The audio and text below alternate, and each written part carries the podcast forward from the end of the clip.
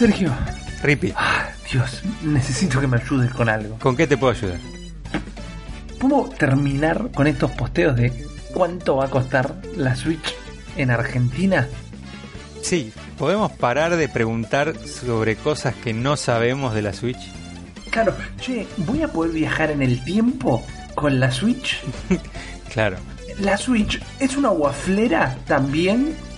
No, no es una guaflera, no puede viajar en el tiempo y no sabes cuánto va a costar. Está bien que puedes hacer un cálculo estimado, podés calcular el 35% de impuestos, podés calcular eh, en comparación con consolas que han traído anteriormente retailers y cuevas más o menos un estimado, pero he visto medios levantando cuadros de esto va a costar la Switch en Latinoamérica. Pero- y si de entrada no hay... Viste que también es eh, cuánto va a costar la Switch. Y acá seguramente le haces el cálculo este que vos decís y 12 lucas.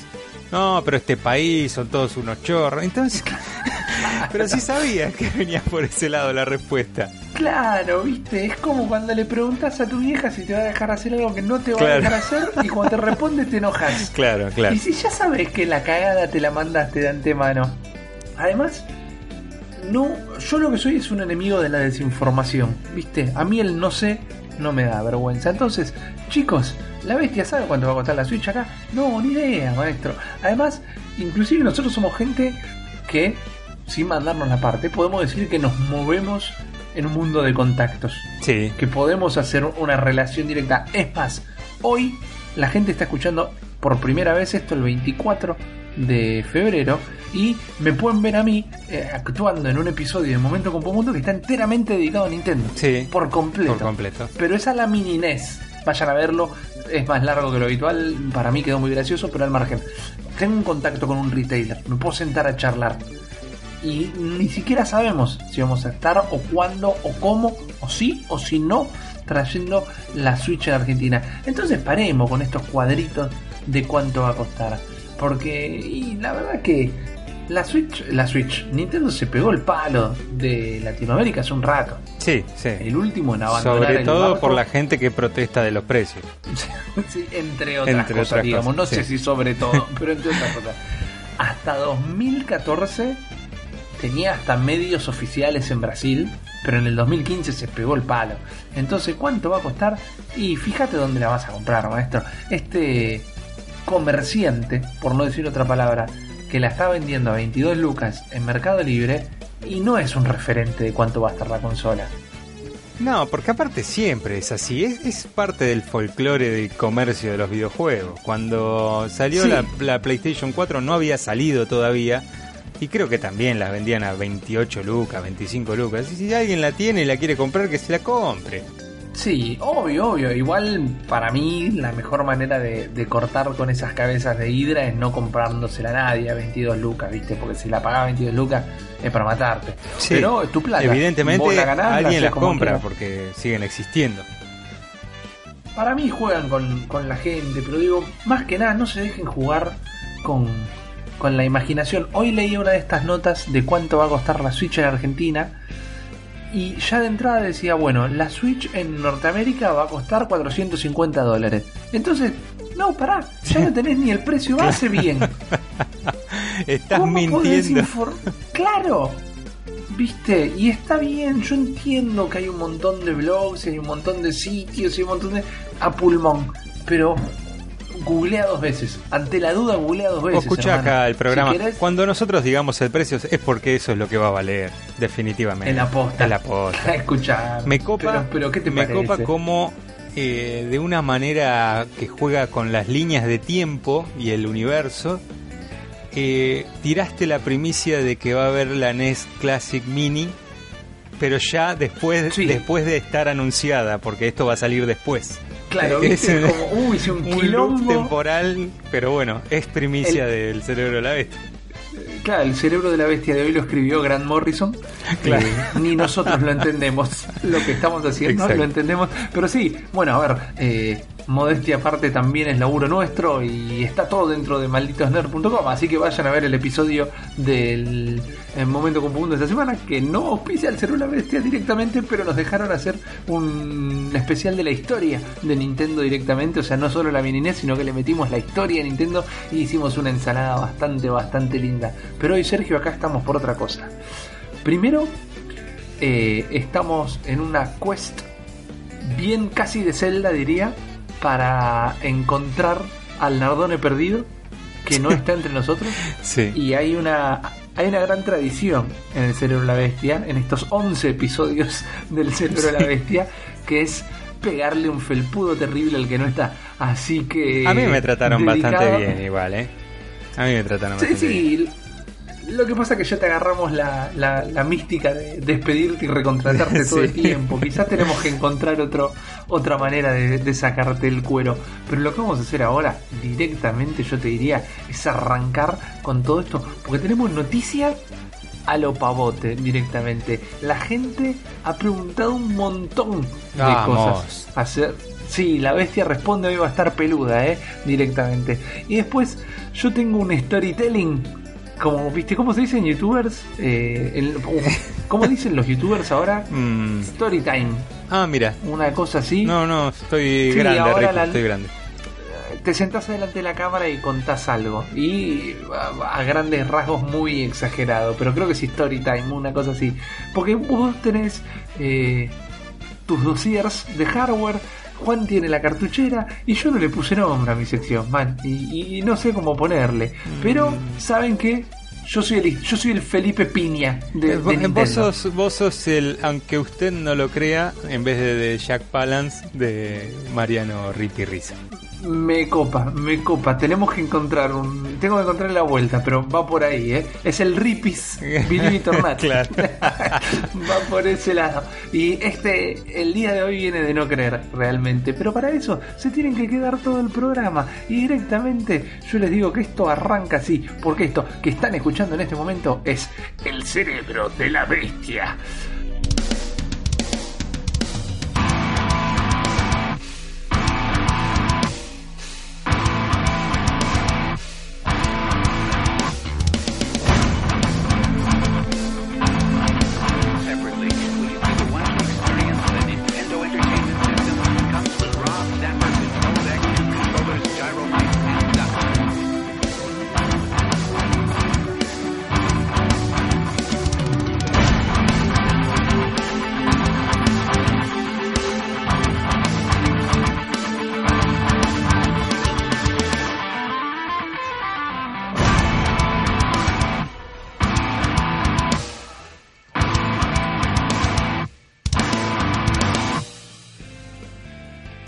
Noches a todos, buenas tardes, buenos días, no importa dónde ni cuándo estén escuchando esto, lo pueden escuchar en malditosnerd.com, lo pueden escuchar en iTunes, lo pueden escuchar en iVoox, próximamente lo van a poder escuchar en sus cabezas si sufren de esquizofrenia, pero lo importante es que estamos todos juntos acá en un nuevo episodio del Cerebro de la Bestia, como ya anunciamos en la intro, está mi gran amigo Lanchita González, ¿cómo estás Lanchita? ¿Qué acelga? ¿Qué acelga, Ripi? Bien, todo bien. Nos falta un Nardone, pero está en el espíritu. Y estoy acá, yo que soy Rippy, y vamos a arrancar como siempre por las noticias. Pero ya que estamos, voy a arrancar también agradeciendo a toda la gente que comenta en los lugares donde está posteado el pod, la gente de los grupos de Nintendo de Facebook que hace el aguante, gracias a los que ponen deditos para arriba, gracias a los que ponen deditos para abajo, a los que ponen dedito para abajo, si me ponen en los comentarios ¿Qué genera el dedito para abajo? Quizás hasta lo podemos mejorar y ser todos los días Claro. un mejor pod, pero Que ponga, no dejes- fui yo, fui yo. Claro, que ponga, no dejes me la que- banco. claro, que no sea en vano ese dedito para abajo. Ese dedito es para abajo porque hay pocas fotos de Sergio en cuero, por ejemplo. Y nosotros para el próximo podcast lo mejoramos. Este dedito es para abajo porque eh, Rippy no puede decir dos palabras seguidas sin que se le traiga la lengua. Y e iré a la fonoaudióloga. Mira, hasta dije mal fonoaudióloga. Pero márcamelo, macho. Tu Claro, dedito claro. tu dedito para abajo anónimo no, no, no le hace bien a nadie. Porque a nosotros no nos jode, realmente. Y a vos sí, entonces comunicate. Gracias a los de arriba, gracias a los de abajo, gracias a todos. Y ustedes están acá, están por esto. Eh, y en este momento, esto son las noticias Nintendera. Sergio, infórmame. Rippy, vamos a empezar con Capcom. Que Capcom viene muy. Se viene muy hablado Capcom con el diseño de la Switch, con los juegos, con el Resident Evil que no sale, que sale, que, que el Street Fighter en primera persona y todas estas cosas raras. Está como Y- metiendo la trompa al camión, ¿no? Como que Sí, es- me hace acordar un poquito a la Dreamcast, que prácticamente 3 de cada 10 juegos eran de Capcom. Eh, me gustaría que pase eso, porque es una empresa que, si bien no está teniendo un buen momento, siempre hicieron buenas producciones. Vamos a usar la palabra producción. Me gusta. ¿Podemos debatir igual si está en un buen momento o no? Porque creo que no estuvo en un buen momento hace un par de años. Un poquito repuntó. Yo creo que sí, sobre todo le vino muy bien la 3DS, me parece, a Capcom, porque Sí. ahí es donde empezó a tener eh, vueltas de tuerca en sus franquicias y empezó a tener un poco más de popularidad de nuevo. Pero bueno, el Resident Evil 7 es un gran logro, el Street Fighter 5, si bien el modelo comercial no es tan bueno, el juego es muy bueno. Sí. Y, y esperemos ver más de Capcom, que aparentemente está haciendo la tarea para poder laburar con Nintendo como en los viejos tiempos. Una de las cosas, eh, si nos escuchan seguido, ya sabrán que muchas empresas se han unido directamente a Nintendo para desarrollar la Switch desde la base. No es que dijeron la Switch me gusta o no me gusta, sino que dijeron necesitamos esta cosa específica de la Switch y Capcom es una de esas empresas. Primero lo que, lo que hizo Capcom fue portear el, el motor gráfico MT Framework, que si no sabes, Rippy, eh, viene, No sé. viene de, de larga data, creo que de- directamente desde el Devil May Cry 3. Ok. Ya- o el juego anterior, hay un juego que tuvo una sola entrega que se llamaba Chaos algo, que matamos a muchos a muchos bichos en pantalla. Eh, ¿Qué es y Faction? Mm, No. Puede ser, no. Es muy parecido al de May Cry 3, pero es un personaje muy genérico, los bichos son muy genéricos. Y de ahí en adelante viene este motor gráfico que ha dado sus resultados. Ha estado toda una generación completa muy eh, por el por el encima de- del, nivel gráfico. Eh, los, los Planet, eh, Resident Evil, no sé si el 4 ya lo tenía, 5 y 6, un montón de juegos. Y Capcom dice que eligieron este motor para hacer el Ultra Street Fighter 2 HD no sé cuánto, para lanzarlo en la Switch, porque es un motor que conoce todo el staff de, de la empresa. Chaos, Legion era el juego. Chaos Ok. Legion. Algo así. Pronúncienlo como se les cante. Muy bien, es un juego Entonces, que es bastante es un irrelevante. motor- y es un motor que tiene laburado. Entonces, sí, es lo lo que tenemos que súper entender. laburado, súper avanzado, porque calcula que desde Resident Evil 4 para adelante ha mejorado muchísimo. Eh, y bueno, dicen que todos los staff de Capcom saben cómo programar en este motor. Y lo que decidieron fue eh, empezar por ahí para la Switch. Y se pusieron a portearlo solamente dos programadores y solamente les tomó dos meses hacerlo funcionar Ok. para, para, para probar si era viable, lo que hicieron fue portear toda la parte básica sin el soporte para el sonido ni redes y así lo hicieron andar, crearon un emulador para PC que pa- aparentemente usa unas librerías de, de gráficos de la Switch que lo hace funcionar muy muy parecido a lo que es la consola, así que básicamente lo que tener como un simulador de Switch. es un simulador casi infalible. Lo que falla en, en la computadora va a fallar en la Switch. Ok. Así que acelera muchísimo el trabajo. Y eh, cuentan que en su historia trabajando con consolas de Nintendo fue el porteo más rápido que tuvieron. Para portearlo a 3DS tuvieron 4 meses con 4 programadores y para Wii U 3 meses con 5 programadores. Esto habla un poco de la facilidad que deja la arquitectura de la Switch para los desarrolladores, que es lo que hablábamos la semana pasada sobre la GameCube, que buscaron hacerla más fácil de programar porque nadie quería programar después de la Nintendo 64. Ajá. Parece que la Switch está mucho más cerca que la 3DS y la Wii U. Y como te decía al principio, Capcom tuvo participación directa en el desarrollo de la consola porque cuando estaban probando esto de usar el MT Framework para pasar los juegos a la consola, que un poco me hace sospechar de que vamos a ver re- reediciones de Resident Evil 4, 5 y 6, esa, esa trilogía que se vendió en consolas de nueva generación, puede llegar a aparecer en la Switch. Porque Yo te aparte la rejuego Switch... un 4 en la Switch, eh. Sí, Un Yo- Resident Evil los 4 tres, te lo los tres. A pesar de, de que el 6 es malísimo, te jugaría los tres. Porque tienen, tienen una buena onda para usar Sí. en, en una portátil. El 5 y el 6 lo que tiene también es el cooperativo que con, con dos switchcitas unas al, una al lado del otro Sí. puede ser divertido de jugar también. Sí, sí, es verdad. Y bueno, Capcom, eh, viendo esto, viendo cómo venía el desarrollo de la consola, se daba cuenta de que la memoria RAM que le estaban poniendo no iba a alcanzar. Evidentemente Nintendo quería empezar eh, desarrollando una consola muy barata, que esto ya lo hablábamos también en, en relación a, a los lanzamientos de otras consolas, sigue siendo una consola barata. Sí. Capcom le dijo a Nintendo que necesitan más memoria RAM y les hicieron caso y le terminaron poniendo la que tienen ahora que todavía no sabemos si son 4 GB como decían las filtraciones. La desarmaron toda la Switch pero todavía no sabemos cuánto de memoria tiene. Estoy googleando en este mismo momento y todos dicen 4 GB, pero ninguno lo afirma. Lo afirma. Dicen tendría, será, sería. Yo en En- NeoGAF, en, en ojeando el, el thread de la, la Switch desarmada, Sí. he visto a gente decir que tenía 6, con un ancho de banda de 128 bits. Para comparar, podemos decir que PlayStation 4, por ejemplo, tiene 8 GB de RAM. Claro, eh, en realidad la PlayStation 4 normal tenía 8 que podía usar 6 y medio creo. Sí. Y la Pro tiene un giga más, me parece. Ok, fantástico. Así que si tiene 6, eh, estamos subestimando la Switch ya desde hace mucho tiempo y puede llegar a sorprendernos. Bueno, ¿sabes que el otro día leía hablando a propósito de esto? No quiero que se escape.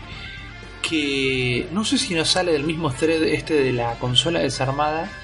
Que tiene como, y acá te, lo, te tiro la pelota, eh, más que una pelota es un ladrillo a la cara. Porque yo no sabría, no solo sé preguntarlo, mira si no voy a hacer explicarlo, pero como que desde la arquitectura ya viene con la posibilidad de ser upgradeable. Como que si Nintendo quisiera sacar eh, gente, comillas de aire a morir. Si Nintendo quisiera sacar una Switch Pro, la arquitectura propia de la Switch ya es upgradeable.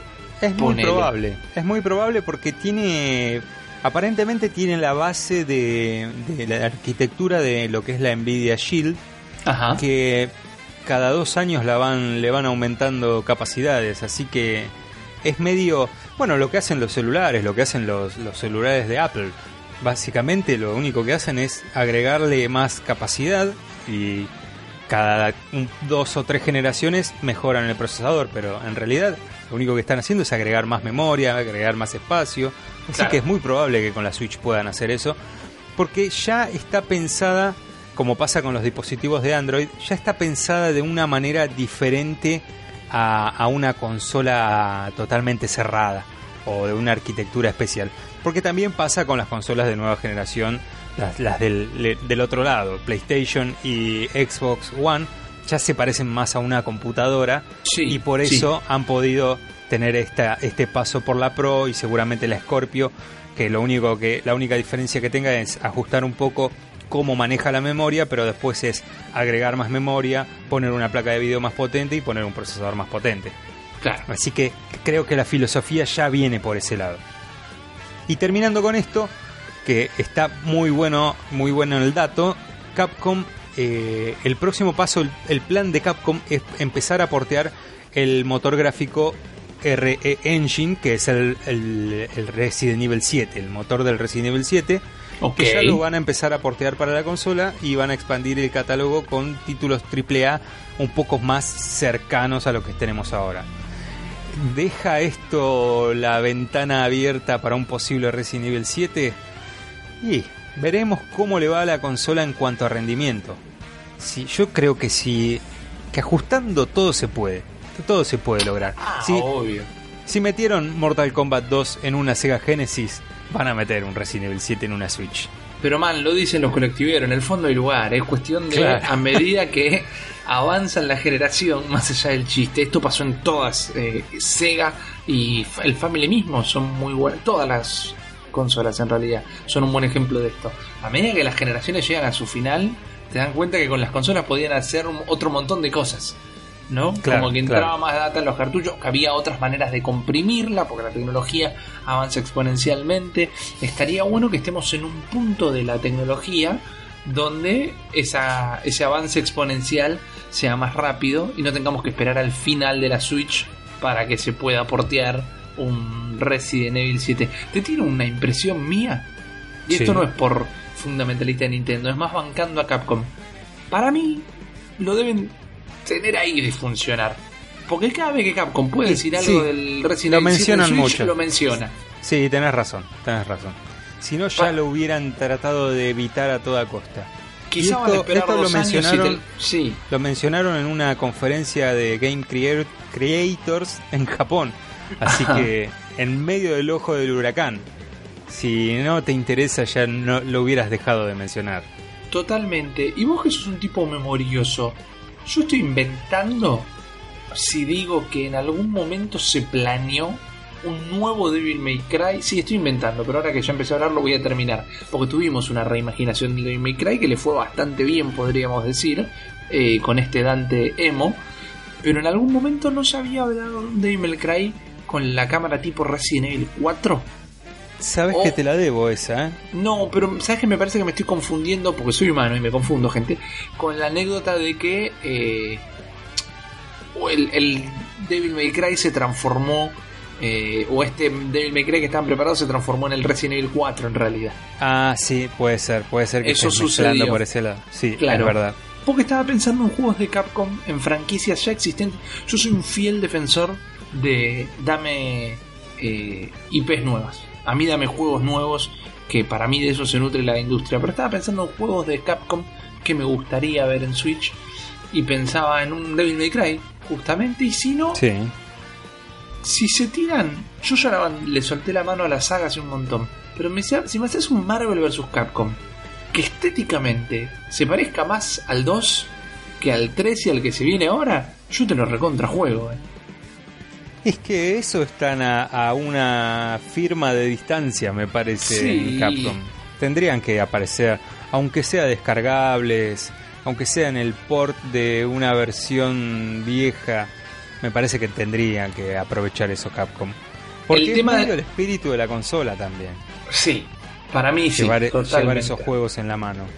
Sí, sí, y por más que no suceda, terminar de jugar el partido de básquet y sentarte y jugar unas peleitas, tu Switch contra la mía, eh, te viene al pelo. Ese tipo de juegos Sí. que te puedes jugar dos peleas y seguir con la tuya, te viene al pelo directamente. El tema es que para jugar juegos de pelea, por ejemplo, el control te tiene que responder bien. Ya era bastante quilombo jugar al Mortal Kombat en Sega Genesis. ¿Qué onda con el control al que directamente se le llama eh, Nintendo Pro? O el, el Pro Controller. Pro, Pro Controllers ya Yes. están apareciendo en las góndolas y se sabe muy poco acerca de lo que tienen. Aparentemente es la tecnología que tiene el control de Wii U, por ejemplo.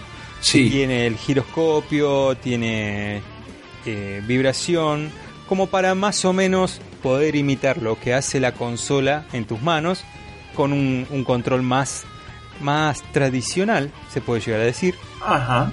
que te va a permitir jugar un poco mejor a estos juegos de pelea porque tiene un D-pad, no como el Joy-Con que tiene botoncitos. Así que está más apuntado a eso y creo que está apuntado también a que la gente no sienta que tiene la, la carita de perrito y está jugando algo de manera imprecisa porque eh, evidentemente están pensados para dos cosas diferentes. Los Pro Controllers son para jugar quizás competitivamente, quizás el que juegue Splatoon con un Pro Controller saque ventaja, pero bueno, no es algo que Nintendo va a salir a anunciar porque si no será un desparramo total. Yo En me la imagino cajita- que sí. En la cajita de los Pro Controllers no hay mucha información más allá de, de, de lo que trae adentro, claro está. Pero atrás se puede ver que primero no solamente vas a poder sincronizar el Pro Controller con el botoncito como en todas las consolas, sino que al estar cargando porque lo vas a poder cargar con un cable USB en el dock o con directamente con la consola, eh, se te van a sincronizar automáticamente.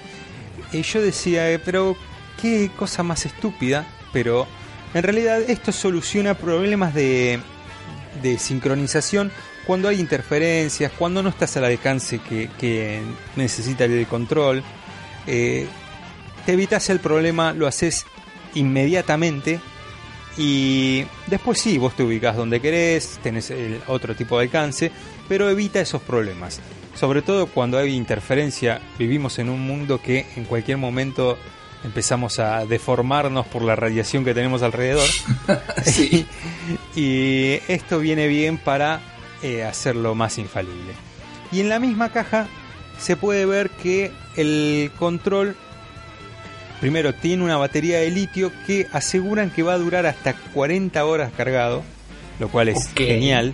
Sí. Yo eh, con mi gamepad de Xbox One tiene dos pilas recargables que son de níquel mm, no sé cuánto, es el otro elemento.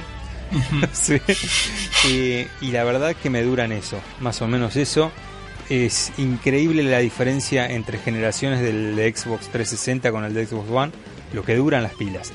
Y 40 horas para el Pro Controller es genial, porque aparte eh, menciona esto de la carga de 40 horas y menciona que trae un cable USB, que vos podés cargarlo directamente con la consola o podés usarlo directamente a la pared, como los celulares. Claro. Viste que viene el modulito de adaptador para la pared que vos enchufás Sí, sí, directamente sí. el USB. Vas a poder hacer lo mismo con el Pro Controller y te evitas eh, cruzártelo directamente mientras se está cargando porque lo dejas en una mesita de luz y te olvidas. Así que esos son los pequeños detalles que por ahora se saben del Pro Controller y también sabemos que valía como 80 dólares, así que no va a ser para todos.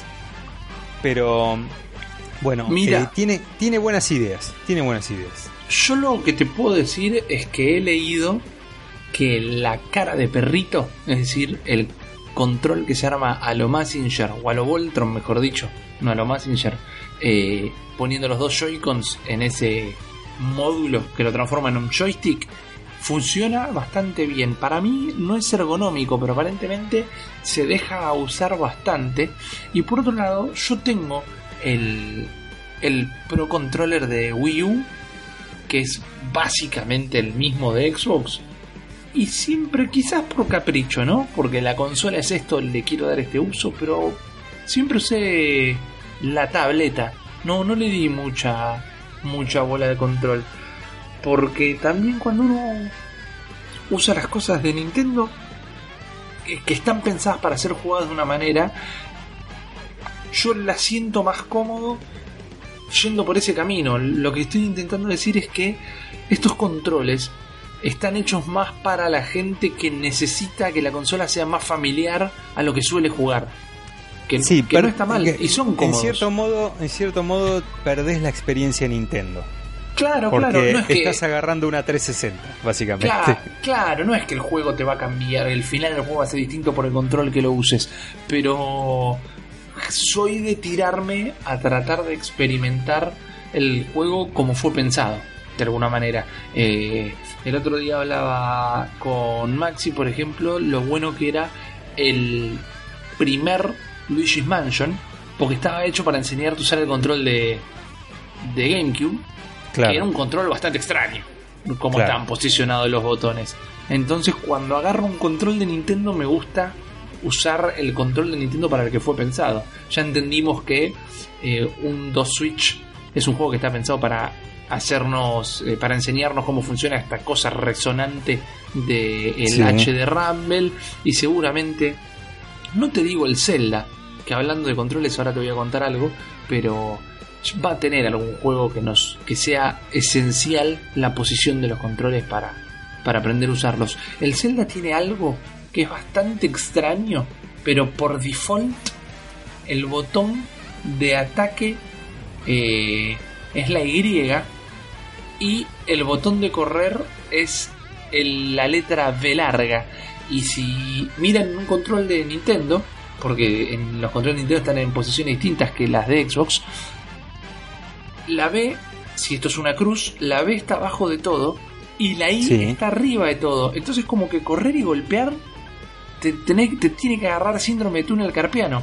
Te tenés que fracturar un dedo para poder llegar a los dos botones al mismo tiempo. Y eso es por default. No sé, me imagino que sí, se puede cambiar desde el menú, pero es una elección bastante rara de controles. Llegué a pensar que no sé si está ideado para que cuando te vayas a ir a, a pelear lo hagas desde una función más estratégica y parándote de manos en lugar de correr, y pegar. Claro, claro.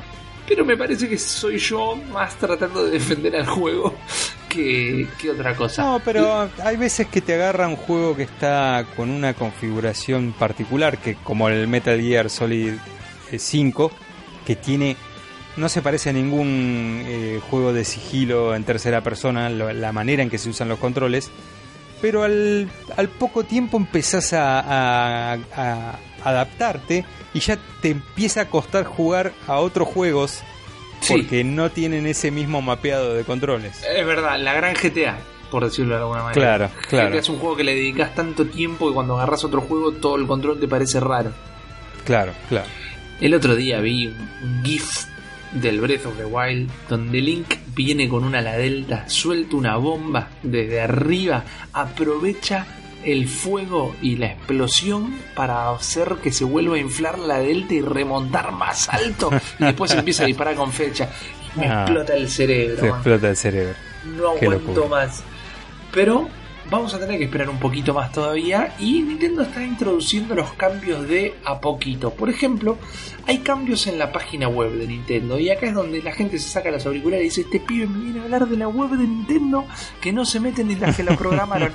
y es verdad, yo me meto poco. Pero hay que hacer la gimnasia de meterse más seguido, porque por ejemplo, como si fuera un juego mismo de celular, cuando vos te metes diariamente a la página de Nintendo, ya te regala monedas. Que esas monedas, las plateadas y las doradas, las podés usar para.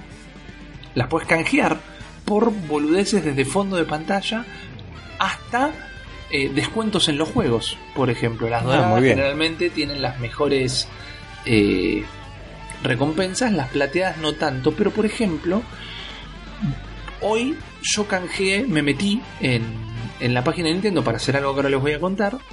Y fui a la parte de juegos y me marca el Fire Emblem Heroes, porque lo tengo asociado. Como también me, me marca el Super Mario Run, porque lo tengo asociado. Y pude redimiar, canjear un montón de monedas que me gané en el juego y que me las dieron ahí en la página.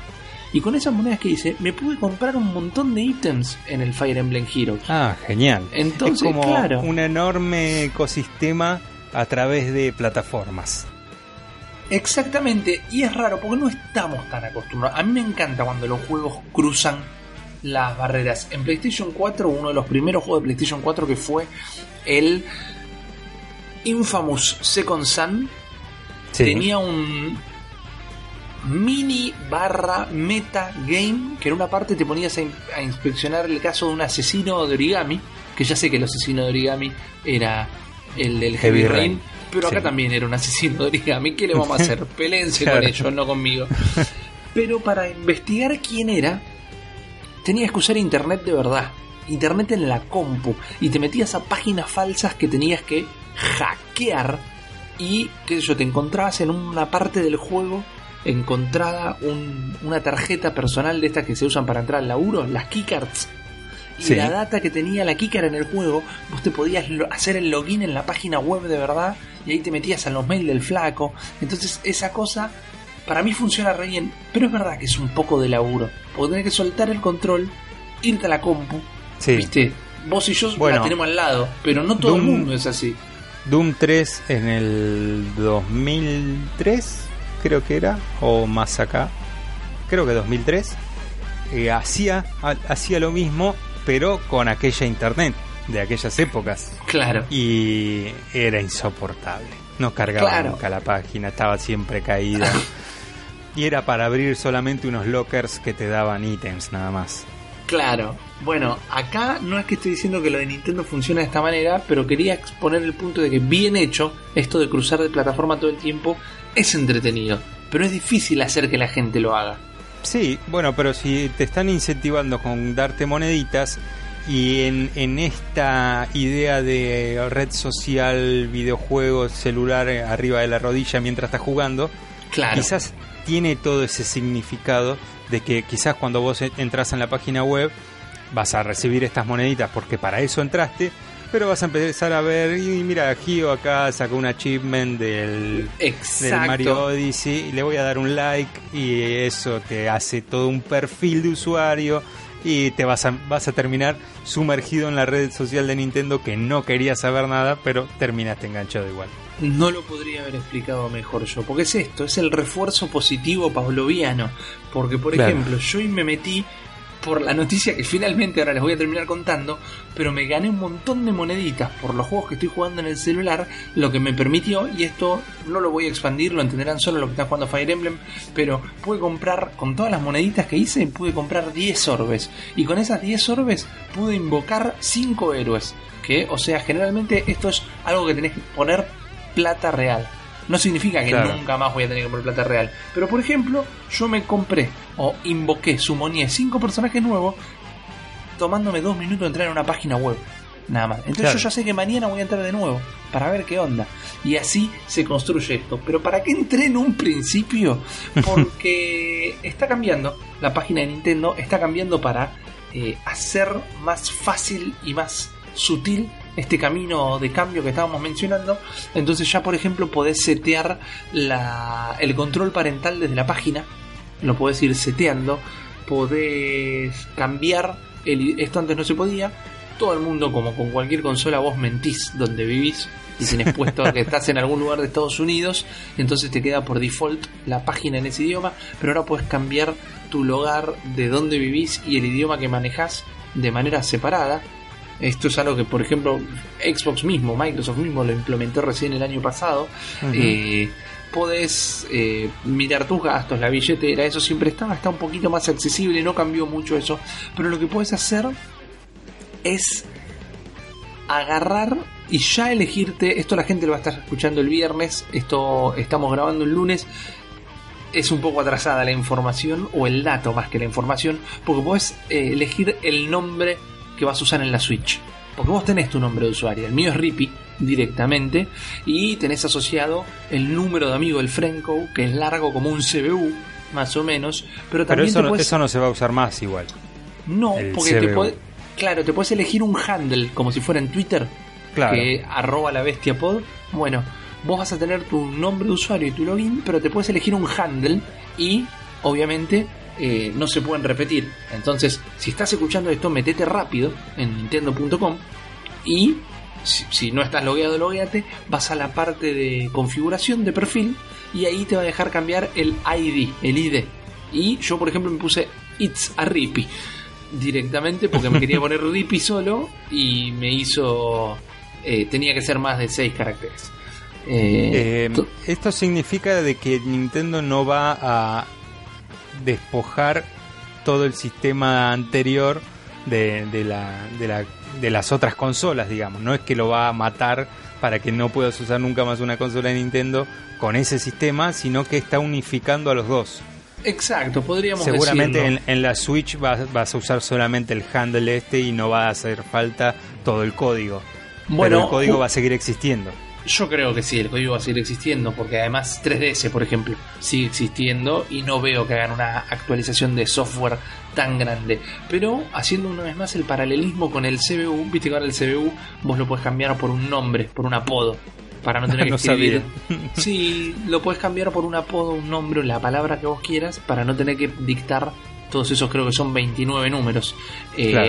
Y acá, este handle, este ID, vamos a llamarlo ID porque en la página dice como ID, figura de la misma manera. Yo cuando me vaya a loguear, puedo loguearme como Rippy y mi contraseña, o si pongo directamente el It's a Rippy, me imagino que me pedirá un two-step verification, pero me lo toma también. Claro, Entonces, claro. también cuando vos me quieras buscar, te digo, busca el It's a Rippy en vez de buscar eh, todo el número largo y va a ser mucho más fácil. ¿Qué es lo que tiene que hacer? Una interfaz más más Sí, amigable directamente. Entonces yo les diría que ni bien están escuchando esto, se metan de una porque ya va a haber bastantes, bastantes nombres tomados. Me jodió bastante igual lo de que tenga que ser más de seis letras porque me mató, viste, Rippy justo tiene cinco y, y no tenía, no tenía vuelta que darle. Pero al demonio, ¿sabes?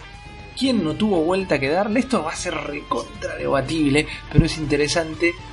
El viernes a la tarde empezaron a surgir unos videos en internet de un flaco haciendo un unboxing de una Switch. Sí, sí, lo odiamos Medio- todos. Lo odiamos todos, pero medio que pasó porque en el mismo momento la prensa también estaba recibiendo la consola. Entonces, por más que siempre se comunicó, él mismo comunicó que él era un usuario común y que la había comprado en un retailer y la consola le llegó, la prensa la estaba recibiendo al mismo momento, entonces se quedó metido en el medio de la maraña de fotos y videos de unboxing de la consola. ¿Qué pasa? Este pibe subió, obviamente como no tenía juegos ni nada, subió su video de él eh, abriendo la consola, configurando el menú, que para muchos es nada, para nosotros los fundamentalistas de Nintendo era pornografía prácticamente ver cómo configuraba el menú de la consola, qué lindo Sí. que se veía, qué bien que funcionaba el touch. Pero el tema es que durante el fin de semana tra- eh, trascendió otra data y era que esa consola era robada, no por el pibe que la tenía, sino que quien se la vendió era robada, guarda cuando van a, a comprar a las cuevas. Pero lo que más me jodió es que se empezó a decir también que Nintendo le sacó la consola al pibe. Inclusive antes de decir que la consola robada decía Nintendo le quitó la consola al muchacho que subió los videos. Viste, como si Nintendo hubiera caído a la casa al pibe Sí, y lo hubieran pateado de la puerta. Claro, exactamente. Lo que pasó es lo siguiente, si todavía no tienen la historia completa. El pibe este se compra una consola en una cueva. y si están escuchando en otro lugar que no es Argentina, nosotros le llamamos las cuevas a los retailers que no son oficiales. Eh, o sea, a Churunguito Games, que está en una galería y no es una gran cadena de electrodomésticos. Se la enviaron antes el pibe subió este video y resulta que no solo por cómo se viralizó, sino que también por la verificación de la consola misma. Nintendo le saltó en algún lado que se activó una consola y pudieron seguir los números, seguir los...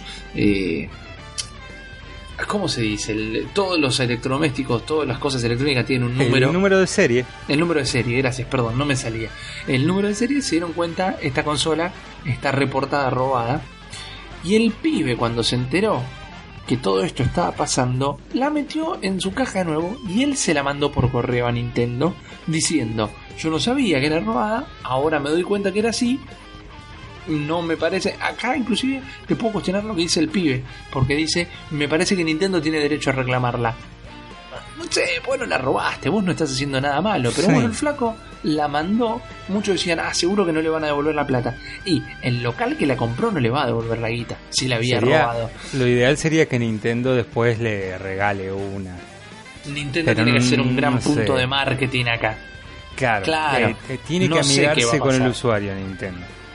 Tiene que Nintendo bajar un le- poco al nivel a tierra para hacer eh, como hace la cuenta de Sonic de Sega que se hace chistes sobre sí mismo y sobre Sí, ser eh, muy compañero de todos sus fans. Nintendo te- tiene que empezar a jugar ese juego y esta es una buena oportunidad. sí, a este pibe el 3 de marzo le tienen que caer en la, le tiene que caer Reggie en la casa, igual creo que era de Claro, Australia o claro. de Inglaterra, no recuerdo bien. Pero le tiene que caer Reggie en la casa con globos y con una Switch. Claro, porque el flaco se podría haber hecho el recontranao y no entregarla. Pero esa es la data certera. Eh, Nintendo no le reclamó que se la devolviera y el flaco no se robó la consola, se la compró a un malviviente y quedó envuelto en algo que quizá a su favor le pueda terminar saliendo bien. Porque, como estábamos diciendo, lo mejor que puede pasar, lo mejor que puede hacer Nintendo es aprovechar esta, esta debilidad del mercado. Y voy a aprovechar para un paréntesis muy muy cortito, pero mm, es servicio a la comunidad, vamos a decir. Pasó en este país la semana pasada que se robaron un container de PlayStation 4. Un Sí. camión, no un container, pero se robaron un camión lleno de PlayStation 4 que era para un retailer conocido. Y guarda, si tienen pensado comprar una consola en Mercado Libre o algo, porque como pasó el caso de Nintendo, Sony tiene manera de rastrear cuáles son estas consolas y en el momento que la enchufaste, en el momento que la conectaste a internet, eh, te la matan y listo. No, no- Claro, no- no te permiten que haga nada, entonces eh, trata de comprar legal. A veces es más caro, pero quizá te dan más facilidad de pago y no quedas pegado en un quilombo, porque si No, aparte después- tenés una garantía oficial también, es otra cosa. claro, El legal es otra cosa. Y cuando y, o quizá la vas a comprar a, a un lugar legal y puedes enganchar una promo con, por ejemplo, los miles de accesorios que va a tener la Switch. Sí, es verdad. Va a haber accesorio de Switch para tirar para el techo, cosa que a mí me perturba un poco, pero Ah, hay ¿por gente qué? que... Porque le tengo miedo a los accesorios, Ricky. Le tengo En- miedo al cambio, al cambio general. Es verdad, vos sos Gio, el enemigo de los periféricos. El enemigo de los periféricos. Y la Switch va a tener unos cuantos para la colección, para los coleccionistas, para los que les gusta de estas cosas. Eh, el primero que ya lo hablamos es el Switch Pro Controller. Esta lista la hizo el sitio Nintendo Live, que también un poco explica el propósito de estos accesorios. Eh, acá en el Pro Controller menciona a Skyrim y Zelda Breath of the Wild. Eh, habla de lo que hablábamos recién, de imposible jugar al Street Fighter con un Joy-Con, porque vamos a necesitar el D-pad que trae el, el Pro Controller. Pero bueno, también dijimos que hay que prepararse para la- soltar 80 dólares para tener uno de estos. Exacto. Lo que me parece que no vale tanto la pena, por lo menos ahora. Si después tenemos Tekken 7, un nuevo Mortal Kombat, Injustice 2, otro Street Fighter, cualquier cosa que precise de, de precisión, valga la redundancia, que no sé si son la misma palabra, Eh, comparten familia. comparten la familia, eh, va a haber que soltar 80 dólares, así que compramos la consola y mientras no haya de esos juegos vamos juntando de a un dólar por semana hasta que llegamos. Sí, además hay que pensar que está pensada, ahora sí, para la redundancia, para que el Street Fighter 2, por ejemplo, también lo juegues en modo portátil. Entonces ahí vas a tener que usar Claro. los Joy-Cons, te guste o no, directamente. Sí. Eh, otra de las recomendaciones es un par de Joy-Con adicionales que obviamente a mí no me afecta porque yo no juego con nadie. Realmente no tengo Hmm. nadie con quien jugar. Pero si, Trapito. si sos un flaco de 20 y pico de años que todavía van tus amigos a tu casa, se juntan los fines de semana, se toman un Fernet y quieren jugar a ARMS, por ejemplo, o al Super Bomberman R que va a soportar hasta 8 jugadores, vas a necesitar pares extra de Joy-Con que según lo que aparece en los precios acá, también van a valer 80 dólares. Oh, Eh, saladísimo, saladísimo. Eh, es, es la parte más fea de la Switch esta, me parece. Porque mientras tenemos la consola, la, la- tenemos portátil, 350 dólares, lo pagamos tranquilos.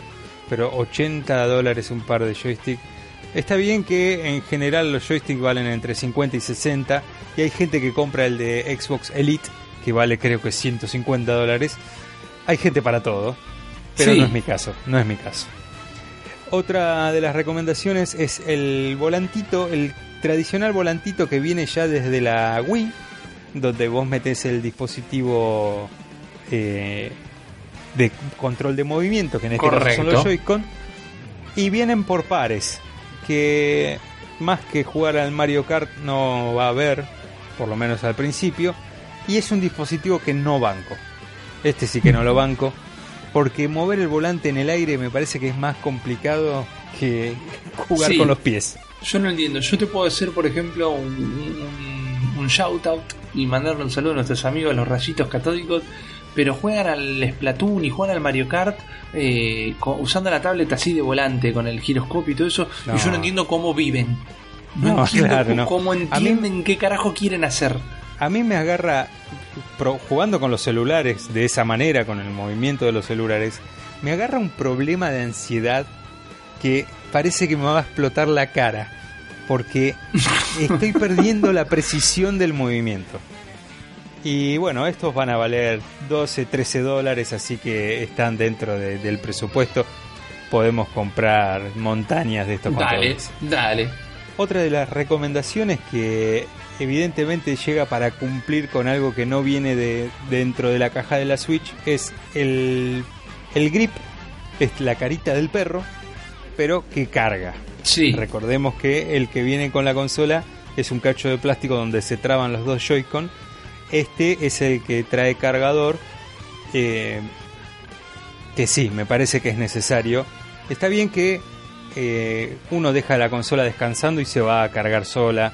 Los, Sí, los. Joy-Con aparte comparten la energía que tiene en el centro la consola. Así que no es tan fundamental, pero para el que juega mucho, creo que sí. Es, lo ideal es dejar a la consola cargándose por un lado y a los Joy-Con por otro. Y este es el periférico que va a cumplir con eso. Y hay que poner 30 dólares más por sobre el, el pack.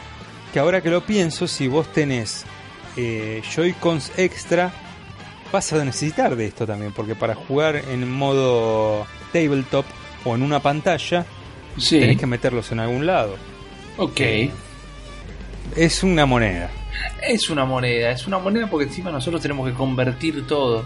Pero de dentro de los valores que estamos hablando, no me parece caro para lo que es. Es Claro. caro, es plata, pero me parece que el precio no está mal. Hay otro eh, accesorio que no sabía que existía porque ahora me doy cuenta que la Switch no tiene manera de cargarse en modo portátil, siempre la tenés que poner en el dock. Y el adaptador para enchufarlo a la pared como si fuera un celular y cargarla Sí. en modo portátil se compra aparte, Ricky. Y Yo vale que- 30 dólares. Que sigue siendo barato para un cargador también. Yo lo que voy a Sí. intentar es que como la Switch tiene puerto USB-C y, Claro. mi, y mi celular tiene puerto USB-C, eh, yo calculo que Sí, debería ser eh, lo mismo, debería El funcionar tema- de la misma manera. es que la consola sea multivoltaje. Yo tengo entendido que por un tema de vivir en el 2017, todos los artículos electrónicos hoy por hoy tienen que ser No, multivoltaje. igual en, en este caso no importa el voltaje de la red porque lo hace el transformador eso. La consola siempre va a recibir el mismo voltaje. Claro, pero son- si yo la enchufo a la pared, El, el transformador tiene que ser 220 en el caso de Argentina. correcto. Después, lo que sale de la otra punta no importa, porque eso es para la consola. Todas las consolas estas, que creo que por eso, vos una vez me explicaste que, que creo que la, la NES Classic Mini no trae un enchufe a la pared porque para ser multiregión o algo así, puede ser que, o para que Es sea clasificada. Claro, Exacto. para que sea clasificada como un juguete, creo que me dijiste. Correcto, al no traer un enchufe a la pared, la NES Mini se enchufa vía USB. Al no tener un enchufe Claro. a la pared, eh, puede pasar bajo otra categoría, entrar al país. Quizás eh, no sea este el caso de la Switch, pero sí para hacer una sola fabricación a nivel mundial. Ah, Recordemos que no tiene bloqueo de región, así que al no tener un transformador no hace falta especificarla si será 110 o 220, ya que se carga por USB también. Claro, Eh, sin tener este transformador, la única manera de cargarlo de manera portátil sería enchufando un USB usando o un cargador de celular o al dock, como si vi que el Pro Controller se puede. Recordemos que el dock tiene puertos USB, así que se enchufará con un cable ahí y no te hace falta meterla en el dock, pero por la distancia que hay es prácticamente lo mismo. claro, definitivamente. Después viene un dock para los Joy-Con, para cargar los Joy-Con, que es diferente al grip. Eh, lo que pasa que por el valor me parece que vale 30 dólares, pero en este caso podés cargar dos pares al mismo tiempo. Es práctico, pero ya es- me parece que es llenar la mochila de cosas que no son tan esenciales. Sí, que no vas a terminar usando.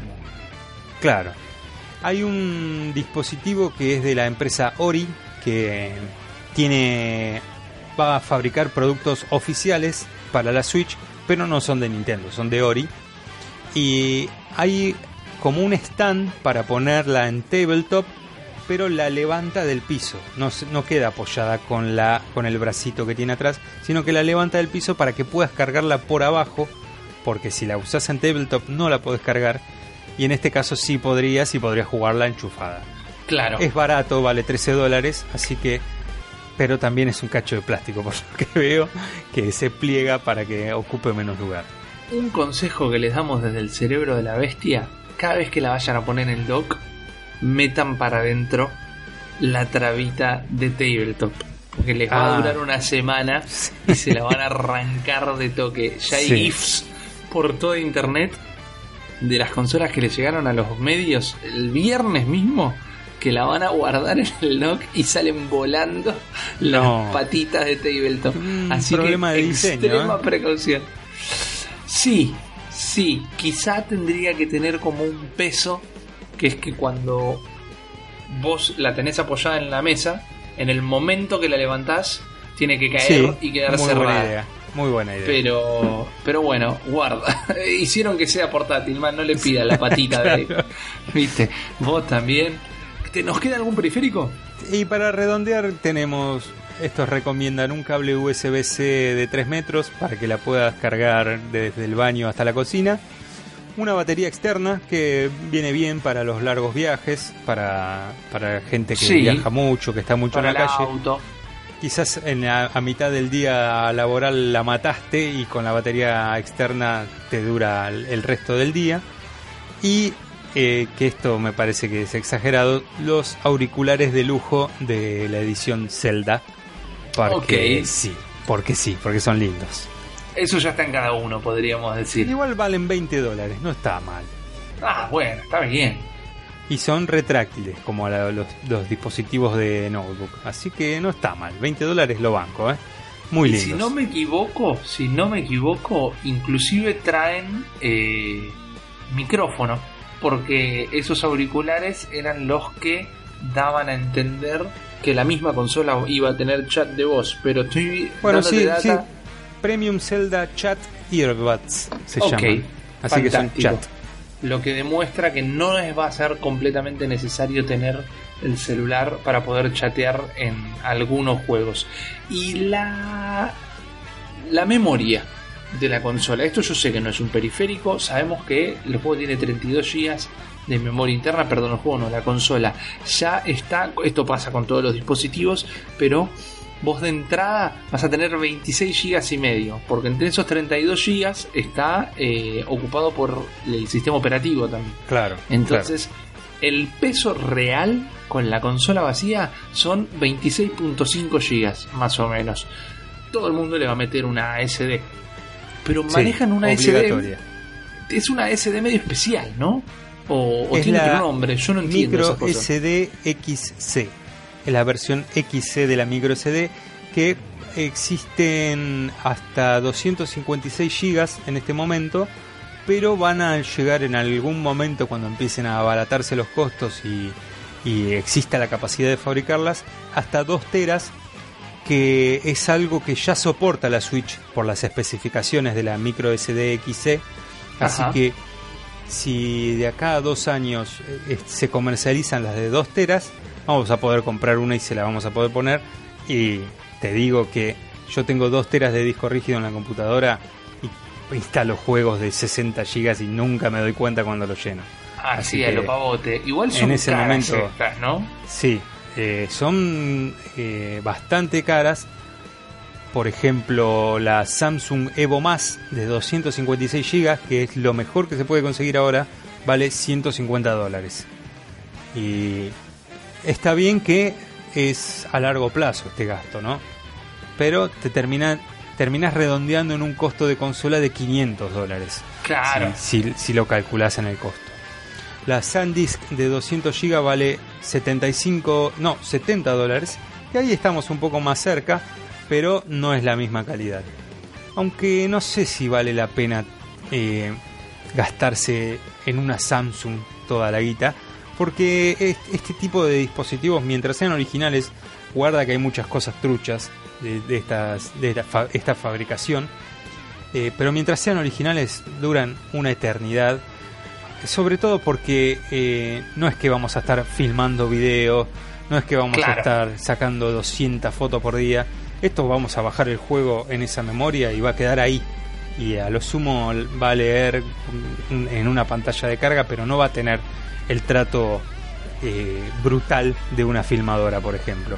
Sí, o una que le puedes poner un celular. Yo creo que iría por una de 128 GB. Porque eh, si bien hay juegos que van a, van a estar dentro de los 30 GB, los cartuchos, va, del máximo tamaño de los cartuchos va a ser de 32 GB. Así que ya desde el vamos, ningún juego va a superar ese tamaño. Y va a ser eh, el tamaño más exagerado de la consola. Y en 128 GB vas a poder meter 4 de esos juegos. Claro. Creo, creo que vamos a estar bien con eso. Sí, además Eh, hay que recordar que ahora los juegos están asociados a la cuenta y no a la consola, entonces lo podés borrar tranquilamente y después lo volvés a bajar. Ahora, antes también se podía hacer, ¿eh? pero inclusive lo podés bajar en otra consola, si querés. Claro. Entonces- claro. Y una, una memoria de 128, 128 GB y cuesta 40 dólares nada más. Que si lo pensás eh, es lo que cuesta un juego. Menos de lo que cuesta un juego. Y lo compras una sola vez. No, totalmente. Me parece que esa inversión vale la pena eh, para expandir realmente la vida útil de la consola o, es tu presupuesto.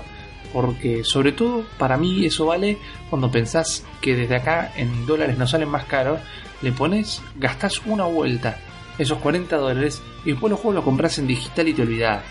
Sí, sí. Por- porque aparte me parece que la Switch va a ser eh, un poco el, el- hambre de los coleccionistas de tener todos los, los cartuchos y quizás tenés la SD porque no aguantás esperar a que, a que llegue al país el Zelda, entonces Sí. te lo compraste digital, pero después vas a ir teniendo los cartuchitos y no la vas a usar tanto. Creo que en, en ese tamaño vamos a estar bien. Yo Iba- creo que estaba funciona. por googlear, pero mi teclado hace mucho ruido. Eh, ¿Cuánto vale una XC en Mercado Libre? A ver si estamos cerca de esos 40 dólares que vale una de 128 según Nintendo Live. Sí, Estoy googleando en este momento. Bueno, la Samsung te la venden por 1500 pesos, que es la de mayor calidad. Y la SanDisk 900 pesos. No estamos tan lejos. Un juego de 3DS te lo venden 900 pesos original. acá sí, acá te- sí, un poquito más también. Eh. Sí, que- no estamos tan lejos. No, no, no es la muerte de nadie. Y Está vas a tener lugar, el lugar que no trae la Switch y vas a poder comprar los juegos digitales. solucionado entonces por completo yo diría que apunten a la de 40 dólares tranquilamente pueden volver a preguntarle a Gio cuando sea ya la hora de tener la consola encima pero acuérdense estos datos porque son importantes para después no colgarse con la consola porque después te, te compraste el Zelda y un par de juegos de entrada y ya no sabes qué hacer o te quisiste bajar algo de la Virtual Console y no te entra pero ya hiciste el gasto. Entonces yo a mi 3DS le puse una SD, no acuerdo de cuánto, era bastante grande, pero le puse una SD, eh, creo que era de 60 GB y me recontra olvidé. Sí, sí. Sí, aparte es un gasto de una sola vez. Una vez que la Es pagaste, te eso. olvidaste. Yo apuntaría directamente a eso con la bestia, porque son cosas que la gente puede preguntar. Y para preguntar, está la bestia para responder, man. Y la gente estuvo escribiendo varias preguntas a arroba la bestia pod para comunicarse con nosotros, porque quieren escucharnos, porque quieren compartir. Hay alguien que quiere vender su Game Boy Advance y no le di pelota porque no somos una página de compra y venta, pero la gente eh, está ansiosa de conocer, Sergio. Por ejemplo, alguien preguntaba, ¿la gran N es la N de Nardone? Y Juan no está, entonces no vamos a poder responder. Viste, yo sé Claro. que eh, usted tiene que saber, chicos, que es muy probable que la gran N eh, venga de Nardone, porque Nardone es un tipo que la vida fue buena con él, ¿no? Entonces, ustedes siempre tienen que recordar y siempre le tienen que decir a Juan constantemente que Nardone juega en Easy. Y si hay algo que se le ha criticado bastante a Nintendo es que sus juegos pueden llegar a ser fácil y por ese lado es porque la gran N juega en Easy. Nosotros en este caso estamos hablando de Nardone. Pero te voy a atacar a vos, Sergio, con una pregunta que se me Tire, escapó tire. el otro día. Se me Bueno. escapó entre el otro día y no quiero que quede eh, sin responder. Porque, por ejemplo, Luciano Faccinelli, Luciano Faccinelli dice: Soy el feliz poseedor de una NES Classic. ¿Cuál sería el top 5 de Must de dicha consola. Entiendo, ya que a la NES Classic no se le pueden agregar juegos, que lo que está preguntando es de los 30 cartuchos o los 30 títulos que trae esa consola, ¿cuáles son los 5 que no... Me voy a buscar la lista primero. Pero por favor, Sergio, ¿vos qué te pensás? ¿Que yo en este momento no estoy haciendo lo mismo y que la tenía abierta? Claro que la tenía abierta, pero en este momento también estoy hablando un poquito para que se termine de cargar la página, porque yo sé cuáles son los juegos y te los voy a decir en este momento. Bueno, porque no sé cuál abrir de todas las páginas. Tranquilo, si van a nintendo.com barra NES-Classic, eh, ahí tienen una muy linda página de la NES Classic que emula a la caja de cartón donde Sí, venía la hermoso consola. diseño. Hermoso el diseño de la página. 30 juegos trae la NES Classic y Luciano, para mí lo que tenés que jugar, los 5 que vos pedís son Super Mario Bros. 3, The Legend of Zelda, Punch Out, Estás Super muy en tu zona de confort, Rippy. Y bueno, eh, no, estoy recomendando los juegos que yo diría. Justamente, me, me callé, me quedé en silencio un segundo. Ahí está, no lo encontraba. Pensé que no había ningún Kirby. Sí, Kirby's Adventure, Super Mario Bros. 3, The Legend of Zelda, Punch Out y eh, el Super C, que es el Super Contra. Para mí, aunque hay uno que es un juegazo, un juegazo, pero es difícil de entrarle, que es el Star Tropics. Eh, El Star Tropics Ajá, estaba sí, es muy 20 años adelantado a, a su época. Pero tenés que Yo te a- sentarte a, y tirar jugar. mi, a tirar mis cinco. Me- voy a evitar los que vos mencionaste Dale. porque encima estoy perdiendo litros de saliva. Ahora quiero una consola porque no sabía que traía este juego. El mejor juego de pelea callejera, mejor que la versión original, es el Double Dragon 2 de Revenge. Ese es mi primer juego para esta consola. Yo odio los Eh, doble Dragon. No, este, la versión de, de Family es la mejor de todos los tiempos. Hermoso juego, cómo lo amo. Eh, te voy a decir Excite Bike, juegazo absoluto. Tiene unos controles enormes, Sí. tiene una, una dinámica enorme. Pero ¿quién no jugó el Excite Bike? Gio, por Sí, favor. pero ya la- tiene la consolita. Un juego hermoso, te voy a tirar otro juego hermoso, que es el Doctor Mario. Para mí es un juego hermoso.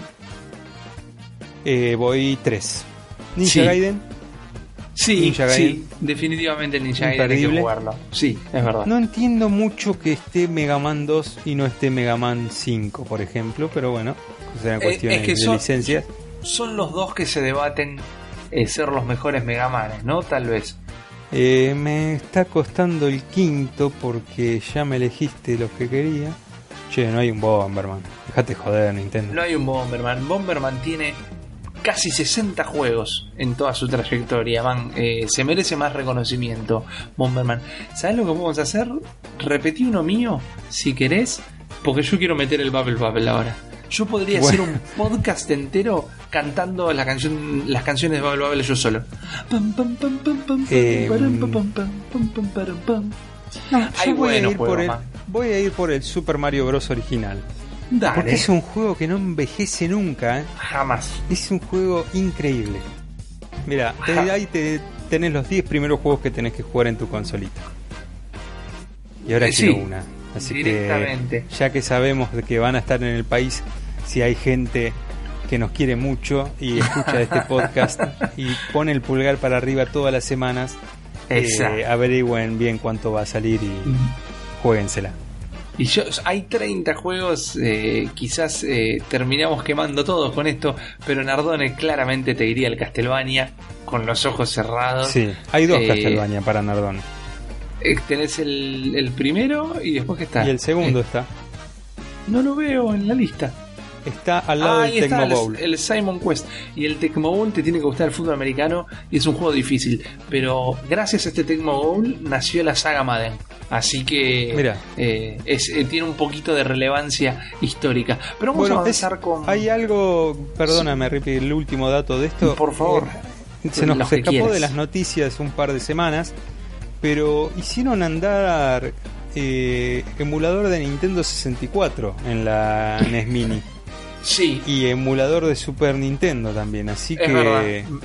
Bueno, Están como locos los chicos. Nintendo, tomen este dato como, vamos a caraturarlo de rumor, pero Nintendo patentó lo que sería la mini SNES. O sea, Sí, eso lo hablamos cuando no estabas. ah, bueno, perdón, Lo hablamos fantástico, cuando no lo recordaba, perdón. Así que ya lo saben, existe la posibilidad de eso, que me lancen una mini. Ah, Hasta Sí. la 64 lo pueden largar tranquilamente. Eh, Sí. Que me van a rajar de mi casa si largan una mini Super Nintendo porque voy a querer todas. Tranquilo, tranquilo. Te, te distraigo con otra pregunta por ahora. Y mira, me encanta esta. Realmente me gusta. La hace Martín S. Posta y tiene la posta. Porque dice: ¿Vieron como un acierto o una mala idea no haber lanzado la Nintendo 64 DD en Occidente? Martín se está refiriendo al adaptador, para llamarlo de alguna manera, de Nintendo 64 al cual se le podían poner CDs. Exacto. Era un, era un medio óptico propietario en realidad. Era como un super disquete. Exactamente. En Oriente, en Japón, esto salió a la venta, pero en Occidente, por más que se consigue, tenés que tener mucha suerte, pero se consigue el Dynamic Drive, eso significa la doble D, eh, no salió a la venta, y para mí, hoy por hoy, te digo que fue un acierto que no saliera a la venta. Primero, porque si te pones a analizar los juegos que hubo para la, para la DD, eh, no eran superiores a los del cartucho. Por ejemplo, tenían un par de polígonos más, pero el Mario 64 DD tenía menos contenido. Porque hubo cosas que no supieron eh, traducirlas a, a la data del CD, o cuando pusieron esos polígonos y esos detallecitos demás, entraban en conflicto con cosas que ya había en el juego original. Y después, hoy, de casualidad, ustedes saben que yo no leo sus preguntas hasta antes de grabar el podcast, pero hoy de casualidad leí una nota que dice que si agarras juegos en CD de la época de Nintendo 64, es decir, juegos de PlayStation 1, por ejemplo, o un CD de música de la misma época, que en este momento estamos hablando que tienen más de 20 años. Si Sí. 22 años, ponele más o menos. Hasta en el mejor caso de preservación, esos CDs hoy ya medio que no funcionan. Ya medio Ah, que quedaron mira. ilegibles. Sin embargo, si tenés un cartucho de 64 y una 64 funcionando, le pegas una soplada y, lo- y te pones a jugar. Claro, claro. Los CDs, hasta en el mejor caso de preservación, tienen una vida útil. Que creo, y esto ya es algo que estoy agregando yo, podemos chequearlo o pueden chequearlo ustedes y corregirme. Pero creo que son 17 años de una permanencia impecable. Después, hasta que, aunque lo tengas bien guardado, se corroe. Eh, el, Claro. el, el feel ese que tiene el, los Sí, el metálico. Sí. Exacto. Entonces, hoy por hoy, a la pregunta de Martín Posta, que es si era un acierto o una mala idea, te puedo decir que los cartuchos de 64 siguen funcionando, mientras los discos de 64DD lo más probable es que fallaran. Así que yo voy a apostar por el acierto. Sí, eh, esto me estaba haciendo pensar en Nintendo siempre luchando en contra de los discos ópticos, de los CDs, de los disquetes y toda la bola, porque Sí. siempre le fue mal. Siempre que inventó un dispositivo con discos ópticos le fue mal. Él- En la GameCube tuvo que ser medio a la fuerza porque se lo pedía a la gente, pero que claramente siempre le fue mal con discos ópticos. No es lo suyo, podríamos decir. Sí, y ahora sí. vu- vuelve al cartucho. No tuvo tanto CD. Tuvo GameCube, Wii, Wii U y volvió al cartucho. Exacto. Eh, Sí, es como un... No me jodan. Claro, No basta, me- basta. Ya no se puede jodan. poner tanta información en un cartucho, ahora la voy a poner. Volvió a la suya. Eh, voy a pasar a la próxima pregunta, estimado Lanchito Adelante, González. adelante. Porque Nicolás, Nicolás a secas, o si querés, arroba X minúscula, X mayúscula, Nico Apa. Barbero, X mayúscula, X minúscula, eh, pregunta, ¿qué tal les parecería la idea de un Zelda RPG onda los primeros Final Fantasy? ¿Da o no da? Sergio, ¿da o no da? Sí, yo si fuera un spin-off eh, no tengo problema. Como hicieron con el Hyrule Warriors, que haya un spin-off, eh, no sé, cruzado con, con Square Enix, que ya dijo que nunca más va a ser un Final Fantasy en una consola de Nintendo. Eh, pero Espera que empiece a vender mal. la Switch. Me- ¿Sabes qué me coparía ser eh, un espectador del universo Zelda?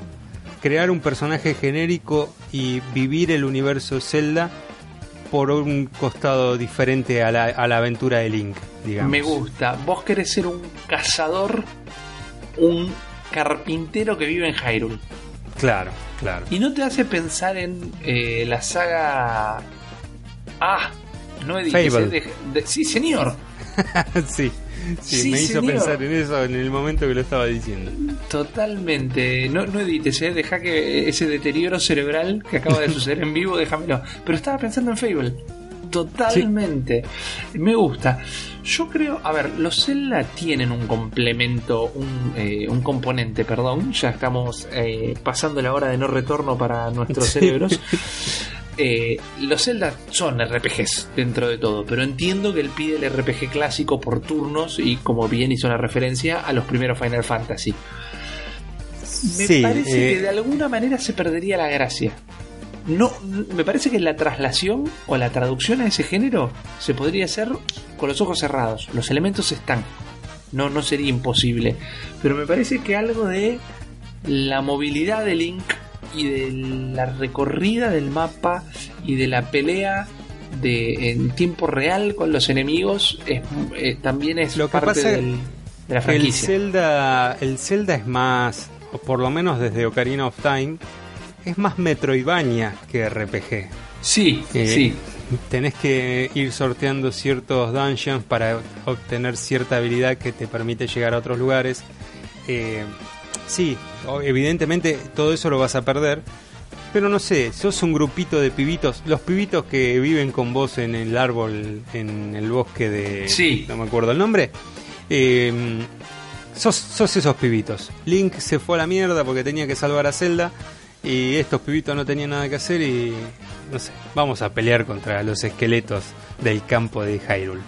Me copa. Me copa que sea más difícil pelear, eh, que tengas menos, que seas menos aventurero, que, que todo te cueste el doble eh, y que no vaya por el mismo lado de la historia. No tener Sí. ninguna princesa que rescatar, sino que yo, tener que llevar la comida a tu casa. Me gusta, habría que analizar. Eh, yo creo que a Ju- a Juan se le ocurrirían buenas ideas para esto. Habría que sentarnos y plantear cuál podría ser la estructura del juego Claro. pero me gusta, me gusta tu planteo y me gusta que quizás la saga central de Zelda no tendría que transformarse en RPG, pero este spin-off de Carlito Jairuleano sí podría ser The Adventure, The Legend of Carlitos from Lanús to Hyrule. Eh, Eh, los Paper Mario ser. de Zelda. Bueno, bueno, guarda, Guarda. guarda, porque está el rumor de la posible existencia de un Paper Zelda. Upa. Un perdón, Upa. perdón. Igual lo estoy diciendo mal. El nombre que tiene el rumor es Paper Link, no Paper Zelda. Ajá. Que es lo mismo, pero no es lo mismo. Pero Claro. Tomame el rumor. Existe eh, la posibilidad de un Paper Link Sos, como de la misma sos manera. manijero, ¿eh? Sos manijero. Y le encontré el gustito a esto de los rumores, man. ¿Qué querés? Yo, yo quiero ser el real del gaming. Eh, también se habló, en realidad le preguntaron al productor de eh, Breath of the Wild si estaban los planes a hacer para la Switch un Zelda isométrico 2D como los clásicos. Claro. Y, y la respuesta en realidad fue: estaría copado, che, ¿por qué no? Pero no dijo estamos laburando en eso. Pero el rumor del Paper Link es bastante fuerte. Así que, Guardiola, con esa. Te avanzo la próxima pregunta, que en este caso eh, es de Mateo, MD-Mateo, que siempre está firme junto a nosotros y dice: Ahora que sacaron los impuestos a lo electrónico, ¿bajarán las consolas? Eh, Acá es para que prendas el motor, lanchita, ¿eh? Exacto.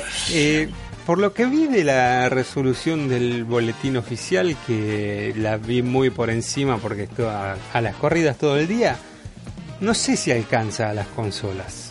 Mira, Hasta donde yo entiendo, sí. Lo que te puedo dar, porque no somos, ni vos ni yo somos las personas indicadas para explicar esto.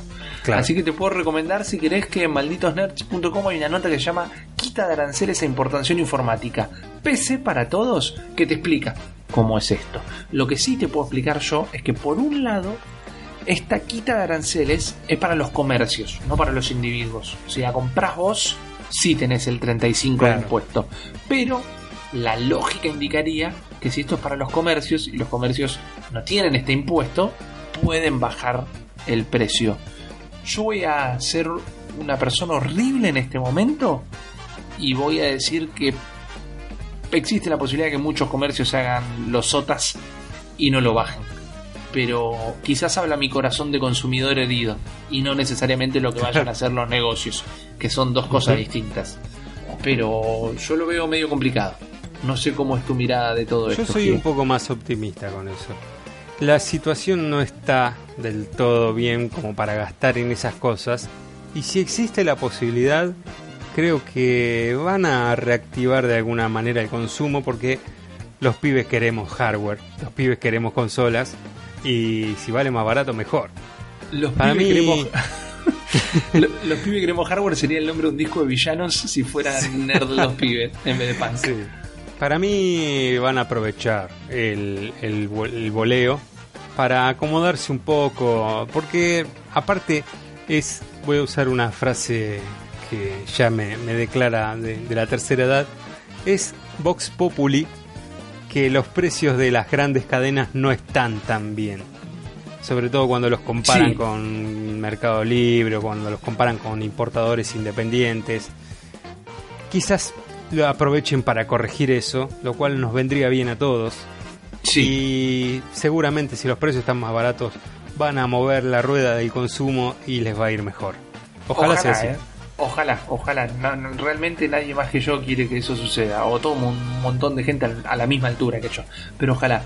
Namo Amadeo Méndez pregunta algo que ya respondimos. Entonces discúlpame que te castigue, Namo. Pero si querés saber qué personajes de nos gustaría que aparezcan en el próximo Smash, puedes ir a escuchar el episodio 10 del Cerebro de la Bestia y enterarte. Pero Martín Cerdeira pregunta: ¿Creen que saldrán juegos que usen los Joy-Con en su máxima expresión al estilo 1, 2, 3 Switch? Para mí sí, porque como lo contábamos antes, Nintendo eh, es de sacar juegos que utilizan todo su hardware para que el hardware no quede colgado como algo que se usó una vez y nada más como eh, esa guitarra que te compraste una vuelta y cuando te diste cuenta que tocar la guitarra era un quilombo eh, se quedó juntando polvo a los pies de tu cama Sí. para mí sí, para mí lo que no se va a usar nunca es eh, este cosito que te reconoce los movimientos de la mano. Porque hasta ahora ni siquiera hay un juego que sepamos que lo va a usar. Sí, ¿cómo que no? El del sándwich, de comer el sándwich. Bueno, pero por favor, sigue siendo el 1 Switch, no el 1 Sí, 3 sí, Switch como 1-2 leían.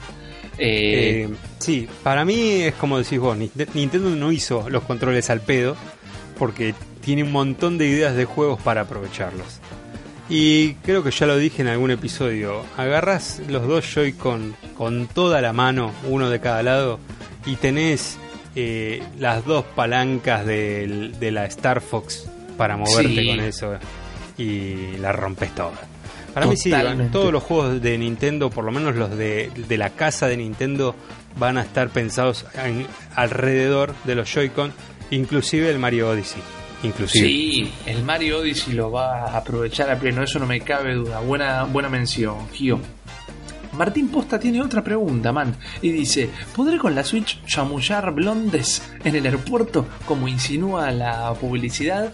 Eh, si vos crees que sí, Martín, yo te digo que agarre fuerte los Joy-Cons y te acerques a esa blonda y, y la encares. Eh, porque Yo no creo importa- que si una mujer entiende lo que es un videojuego, entiende lo que implican mover los gráficos de un videojuego y te ven con una Switch jugando al Legend of Zelda The Breath of the Wild, la matás. La matás. Porque la potencia de una consolita que llevas en las manos eh, es, es una locura para alguien que entiende de eso. Exactamente, no quiso decir Sergio que la mujer no entiende, sino específicamente alguien que logre No, no, comprenderlo. Claramente, claro. Al Exacto. Si sos una mujer y, y agarras un Sergio González que es fanático de los gráficos y de la tecnología, te lo llevas a tu casa. Claro, y le decís, upa, ¿cómo A mí está no, corriendo ese casado, procesador? pero- No, obvio, Claro. obvio, por favor. E- Esa es la manera de levantarse a Sergio.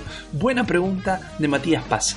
Con la Switch siendo abiertamente eSport friendly, ¿se vendrá otro Nintendo World Championship como la del 2015? Para mí esto es un sí certero, porque Nintendo está poniendo muchísima guita en marketing. Sí, te lo Eh. dijo directamente en el teaser de la Switch.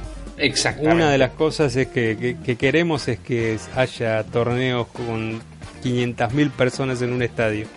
Correcto. Y eh, como explicamos también hace un par de episodios en cómo maneja Nintendo el marketing, está poniendo muchísima guita en todo lo que es.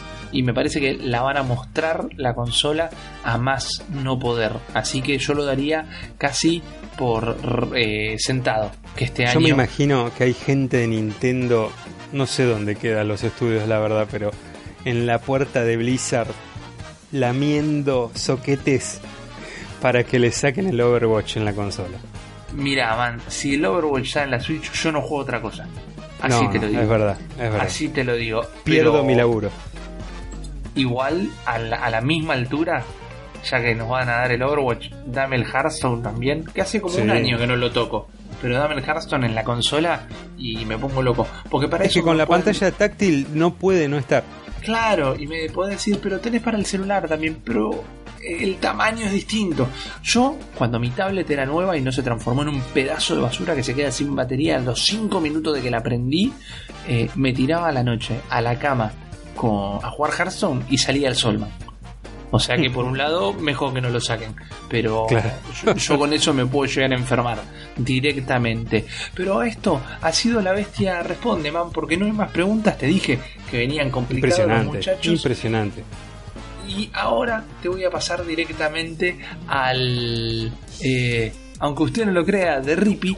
Porque tengo un relato. Yo acá tengo que hacer el preámbulo. eh, que es. Que mi amor por Nintendo nace de la historia de Nintendo. Que me parece que. Si quieren que sea poético, les puedo decir que es un fénix que ha resurgido de las cenizas. Pero lo que es es gente laburando.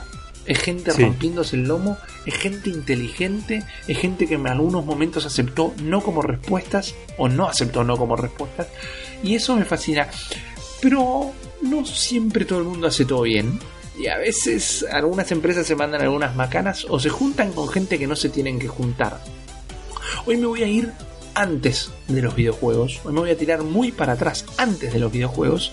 Y voy a hablar de algo que ya mencioné en algún momento.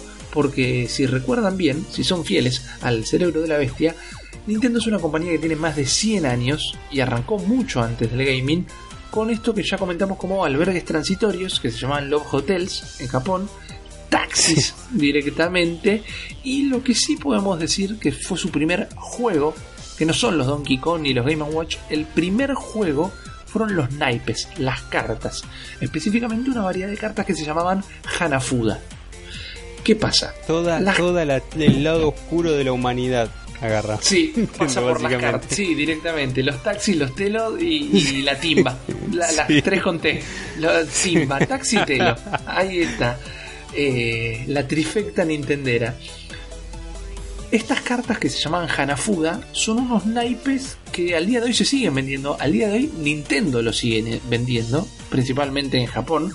Si tenés mucha, mucha suerte, puedes encontrar algunos de los 80 que ya tienen el logo de Nintendo que también tenían las consolas en ese momento, que se caracterizan por tener distintos dibujos y diseños e ilustraciones, pero más que nada tienen un valor simbólico porque es lo que hizo que Nintendo se mantuviera a flote por un montón de años y se haya podido meter después en el mundo de los videojuegos.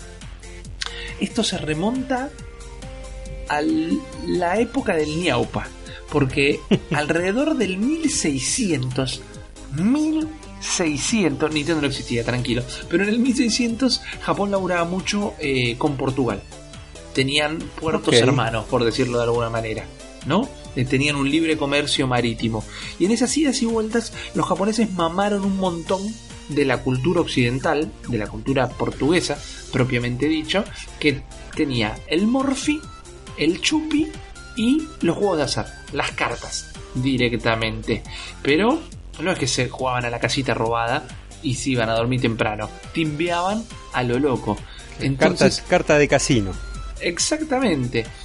En alrededor del 1700 más o menos, estoy redondeando la fecha porque tampoco es tan importante qué año y qué mes específico, pero alrededor del 1700, después de un montón de tiempo de disfrutar del chupi y el chorizo a la portuguesa y, y las cartas, eh, vino un gobernante que se llamaba Togawa Iemitsu, que, considera, que consideraba que Japón estaba muy contaminado, principalmente no el agua y el aire, sino contaminado por las culturas extranjeras, las culturas occidentales que se venían a devorar todo y no solo cerró las fronteras comerciales, no dejó que, llegaran más los barcos de Portugal, sino que prohibió todo lo que venía de la cultura de Occidente. Basta, principalmente, que es lo que estamos hablando ahora, de las cartas. No podías mirar partidos con Cristiano Ronaldo y no podías eh, comer, beber, la ropa, eh, la literatura, nada. Y mucho menos las cartas. Pero justamente, hecha la ley, hecha la trampa. Lo que pasó es que en Japón se empezaron a hacer eh, naipes propios. Empezaron a hacer lo- los naipes ellos. No pueden venir los naipes de afuera, Claro. los hacemos nosotros. Y se hacían con los materiales que se encontraban, con los papeles que se encontraban y se hacían, cada uno hacía sus propios naipes, digamos, y se hacían con dibujos, más que nada. El tema es que cada vez que te lo agarraba la cana, te los quemaban o te los tiraban y vos te ibas a pasar la, a la noche al calabozo. Entonces cada vez que la cana quemaba los mazos de carta, había que sacar cartas nuevas con un diseño distinto por si te agarraba la cana de nuevo, no dijera que tenías, viste, que te agarraba con un mazo. Era obviamente un mazo de cartas, pero la idea era cambiar los diseños constantemente para no caer sopre. Entonces, no solo cambiaban los ma- la- las figuras de las cartas, sino que también cambiaban las reglas del juego. Cambiaban los juegos Ajá. que estaban jugando directamente para, en- de una manera tal vez muy infantil, decir: No, no, no, no, esto no, no, no estamos jugando lo que no se podía jugar, estamos jugando este otra otra cosa. Y se esquivaba el largo brazo de la ley rara vez. Era una Claro. prohibición más dura que la prohibición de la ley seca de los yanquis con el alcohol, para que te des una idea. No es que si te agarraban jugando al truco, pasabas a jugar a la escoba del 15 y si te agarraban pasabas a jugar al póker, no. Estabas podrido, man. No podías jugar a las cartas. Casi 200 años después, aparece un tipito que se llama Fujihiro Yamauchi, que Fujihiro, a sus 26 años, puso su primera empresa, su primera empresa, empezó a fabricar naipes y la bautizó Nintendo, que poéticamente se traduce a dejarle la suerte al cielo, y de una manera un tanto menos poética significa mandémonos y si pasa, pasa. o sea, Claro. vamos a ver qué onda directamente. Entonces Yamauchi, Yamauchi Senior, vamos a decirle ahora, o Yamauchi Abuelo, empezó a hacer las cartas y dijo, bueno, basta de hacerla con los materiales que encontramos, vamos a hacerla buenas cartas. Entonces él usaba corteza de árbol, arcilla y todas, todas y cada uno de los naipes se dibujaban y se pintaban a mano. Naipes enteros, Ojo. imaginemos que tenían 40 cartas, no sé cuánto tiene eh, eh, un, un mazo de Hanafuda realmente, pero supongamos que como los mazos que nos manejemos nosotros tienen 40, 50 cartas, todas dibujadas y pintadas a mano directamente. Eh, los modelos eran nuevos, las reglas de los juegos eran nuevas y el tema es que las partidas de Hanafuda duran horas. Es como jugar una partida de TEG, para que te des una idea. Puede terminar de Acá, toque. acá googleé y las Hanafudas tienen cuatro cartas por mes, digamos, excepto Ajá. marzo y enero. O sea que son. eh, hay que 4 multiplicar. por 12 Sí, menos 2. me llevo 3, saco 4. 44, 46 cartas. Bueno, no estuve tan lejos, entre 40 Muy y bien. 50. Gracias por el dato, Gio. Lo que te decía es que las partidas pueden durar un par de horas. Entonces, la ley, por más que en 1889 las cosas estaban más tranquilas ya, decía, estos diseños que no tienen número no tienen figuras, son solo figuras, son solo dibujos, y encima la partida dura como un par de horas, la gente no puede timbear con esto. No, no, no Claro. hacer juegos de azar con algo que dura tanto. Y le dio luz verde y le dejó fabricar las cartas a, a Yamauchi. Las cartas se vendieron a lo pavote, como pan caliente, como, como, la, como la NES, como el primer Mario. Se vendían para todos lados, inclusive hasta afuera de Japón. Pero hay un problema que nadie había tenido en cuenta. ¿Quién necesita más de un mazo de cartas en la casa? Todo el mundo Claro. tenía su mazo Nintendo, pero con un mazo ya estaba. Es como Claro. si vos te compraste un Mario, no te vas a comprar de nuevo el mismo Mario, ya está, ya lo tenés. Nosotros, quizás, hoy por hoy, tenés siete mazos de carta en, en tu casa, pero porque tenés uno, con el mate, en un día con una promo te vino otro, un día en la playa de vacaciones te repartían Claro. un mazo de carta, viste, y tenés cinco mazos incompletos, dos que no los usas nunca, uno está cerrado, es, es un quilombo. Pero en ese momento todo el mundo quería tener las cartas de Nintendo, pero tenés un mazo y ya está. Se acabó. Entonces de repente la empresa eh, empezó a tener problemas de nuevo. Y cuando uno tiene problemas, Gio, directamente las cosas se ponen oscuras y termina en Hace el cualquiera. Hace Termina cualquiera y termina. cualquiera. Sí, termina en el peligroso mundo de Lampa. Porque la solución que encontró Nintendo, o mejor dicho, la solución que le encontraron a Nintendo, fue que los Yakuza, la mafia japonesa, fue a tocar la puerta a Yamauchi y le dijo, che, viste, en japonés, ¿no? Claro, che, viste que vos tenés estas cartas, bueno, nosotros tenemos cientos y cientos y cientos de casinos clandestinos. Y Bueno. en el casino, como se hace ahora mismo, se abría un mazo de cartas por hora. Se abría un mazo de naipes nuevo por hora. Entonces Nintendo dijo, a mi juego me llamaron y empezó a producir cartas a lo mariachi, ¿viste? Porque directamente necesitaban cientos y cientos y cientos y cientos de mazos de cartas a Hechas través a de mano. todo Japón. Hechas a mano, hechas Sí. a mano, para todos los casinos clandestinos de Japón, manejado por los Yakuza. Man, esta Qué joda. Qué joda, que te agarren. Debele un mazo de carta a los Yakuza. O venía a decirle, mira, no, yo quiero saber, porque esta parte en la anécdota no la tengo, ¿cómo cortaron la relación? ¿En Claro, qué claro. momento dejaron de laburar? salís de ahí. Claro, el tema es que esta guita llenó los arcones, mantuvo abierta eh, la- las empresas y Nintendo prosperó y después fue haciendo un día vamos a charlar de porque nosotros dijimos Telo Taxi y y eh, habíamos dicho Telos Eh, Taxis Timba. y Timba, claro. Pero Nintendo hizo cepillo de diente, hizo radio para sumergible para la ducha, hizo un montón de productos que jamás prosperaron y un día nos vamos a divertir mucho contándolos. Pero con esta guita se mantuvo abierta, hizo los, los telos, hizo los taxis y un día un Yamauchi, otro Yamauchi, el nieto de Yamauchi, tomó la decisión en los años 80 de, che, para mí que la posta está con los videojuegos, eh. Y ese fue el Yamauchi que lanzó la NES, y ese fue el Yamauchi que hoy no recordamos tanto, pero que estuvo en el puesto de presidente de Nintendo hasta que lo reemplazó Iwata. O sea que es el tipo que nos dio la NES y nos dio la Super Nintendo y nos dio un montón de cosas. Y es el tipo que dijo, cortemos con las cartas y saltemos a los videojuegos directamente. Porque como les dije hace un ratito, en los 80, por más que hoy se siguen fabricando, en los 80 todavía tenías cartas Nintendo Nintendo. Claro. Y uno puede decir que ahora todas las consolas de Nintendo están manchadas de sangre. Tal vez. Uno puede decir que los de Nintendo son unos mafiosos. Y yo te puedo hablar de mafias en los videojuegos. Pero lo curioso es que aún mezclándose con lo peor de lo peor de los criminales, Nintendo encontraba la manera de innovar, man.